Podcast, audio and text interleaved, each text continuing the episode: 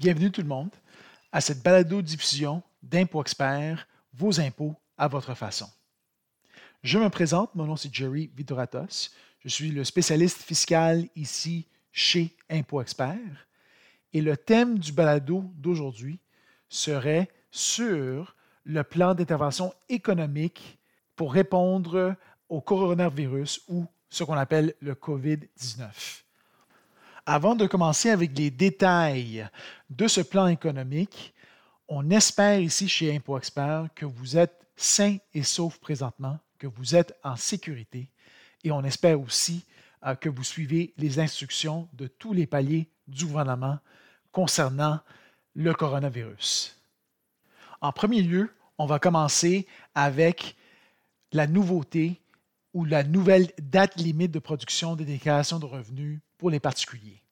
Donc, les deux paliers du gouvernement, autant du côté fédéral que du côté provincial ou du Québec, ont reporté la date limite de production de déclarations de revenus au 1er juin 2020. En d'autres mots, on a un mois additionnel pour cette date butoir.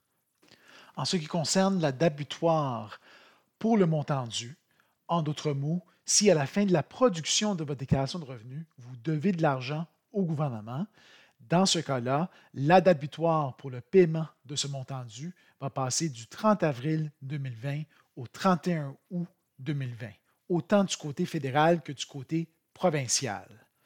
Les deux paliers du gouvernement vous recommandent fortement de produire vos déclarations de revenus le plus tôt possible.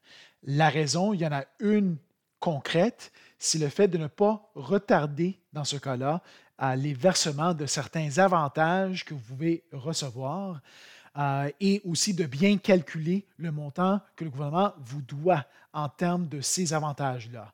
Par exemple, du côté fédéral, on parle du crédit pour la TPS et l'allocation canadienne pour les enfants. Du côté provincial, on parle de l'allocation familiale et du crédit pour la solidarité. En parlant d'avantages, le gouvernement fédéral a bonifié les avantages que je viens juste de mentionner. Donc, le crédit pour la TPS et l'allocation canadienne pour les enfants. Du côté du crédit de la TPS, les personnes admissibles à ce crédit vont voir un paiement spécial durant le mois de mai qui va quasiment doubler le montant du crédit que ces contribuables peuvent recevoir. Donc, en moyenne, ces particuliers qui sont, admissibles au crédit vont bénéficier d'un montant près de 400 dollars en moyenne pour les personnes seules et près de 600 dollars pour les couples. Du côté de l'allocation canadienne pour enfants, le gouvernement propose d'augmenter les prestations maximales de cette allocation uniquement pendant l'année de prestation 2019 à 2020 de 300 dollars par enfant. Un nouvel avantage qui a été introduit avec ce plan économique, c'est l'instauration de l'allocation des soins d'urgence, qui prévoit jusqu'à 900 dollars aux deux semaines pour une période maximale de 15 semaines pour certains particuliers admissibles.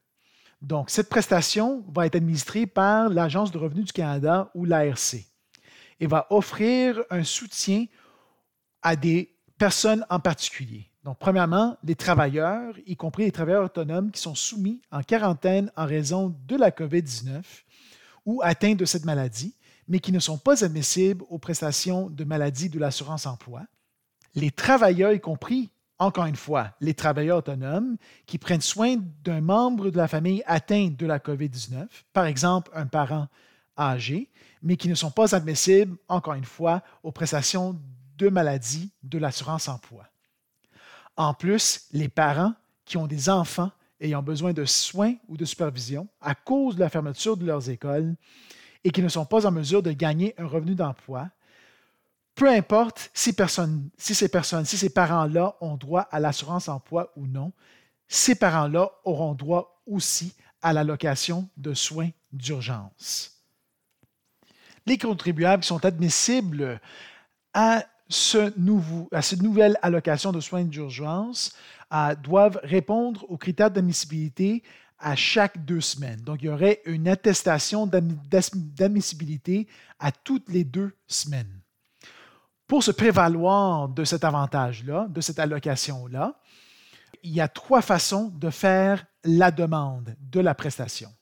En premier lieu, à l'aide du portail Mon dossier de l'ARC.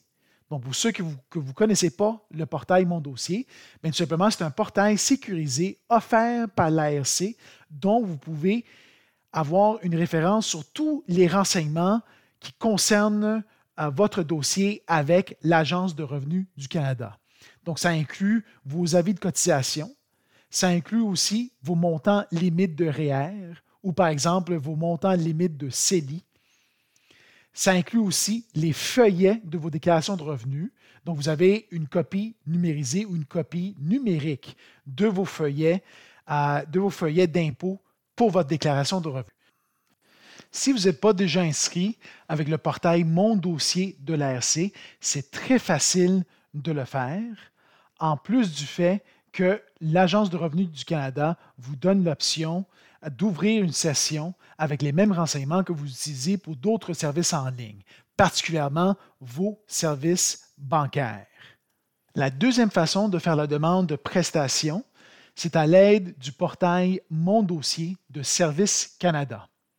Donc, le département de Service Canada, c'est le département dont on fait des demandes d'assurance emploi ou on fait aussi des demandes de prestations de retraite.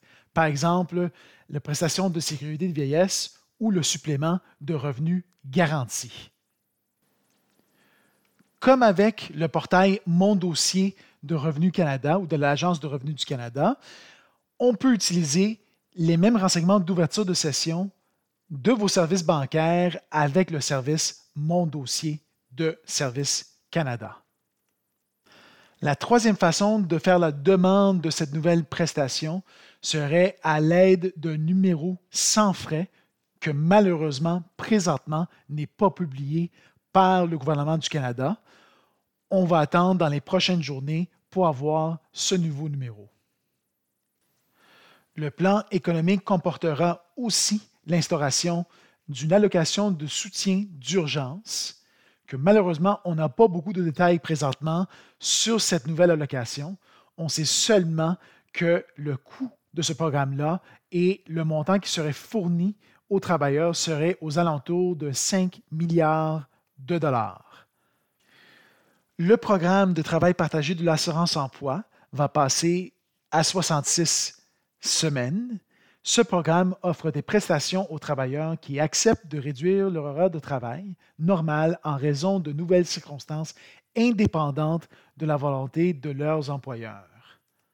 D'autres allègements offerts par le plan économique est une réduction du montant minimal requis pour les retraits de fonds enregistrés de revenus de retraite ou ce qu'on appelle les FER pour 2020.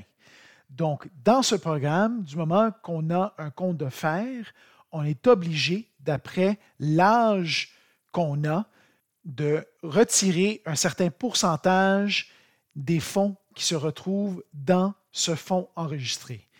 Donc, l'allègement qui est offert dans ce plan économique, c'est une réduction de ce pourcentage minimal qu'on doit retirer de ces fonds, une réduction de 25% En ce qui concerne la prestation de maladie de l'assurance emploi, le plan économique propose une élimination du délai de carence obligatoire d'une semaine pour les personnes en quarantaine Continuant avec la prestation de maladie de l'assurance emploi, le plan aussi propose l'élimination de l'obligation de fournir un certificat médical pour y avoir accès à ces prestations.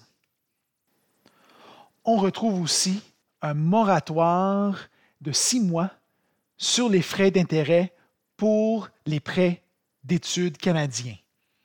Donc, dans ce cas, si vous avez un prêt étudiant que vous remboursez présentement, vous auriez un moratoire de six mois sur les intérêts à payer. En d'autres mots, vous ne serez pas assujetti aux intérêts pendant ces six mois.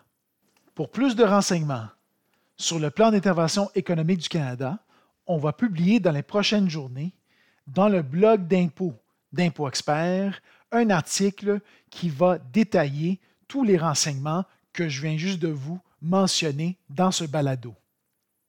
Pour s'y rendre au blog d'impôt d'Impôt Expert, vous avez juste à vous placer sur le site impoexpert.ca, donc impoexpert un mot.ca. Quand vous êtes sur le site directement, vous avez un onglet qui s'appelle Conseils et outils. Et en vous plaçant sur l'onglet Conseils et outils, vous sélectionnez Blog de Impôt Expert. En cliquant dessus, vous allez retrouver l'article qui va vous donner tous les détails additionnels et tous les détails sur le contenu que vous avez entendu dans ce balado. Merci beaucoup de nous avoir entendus.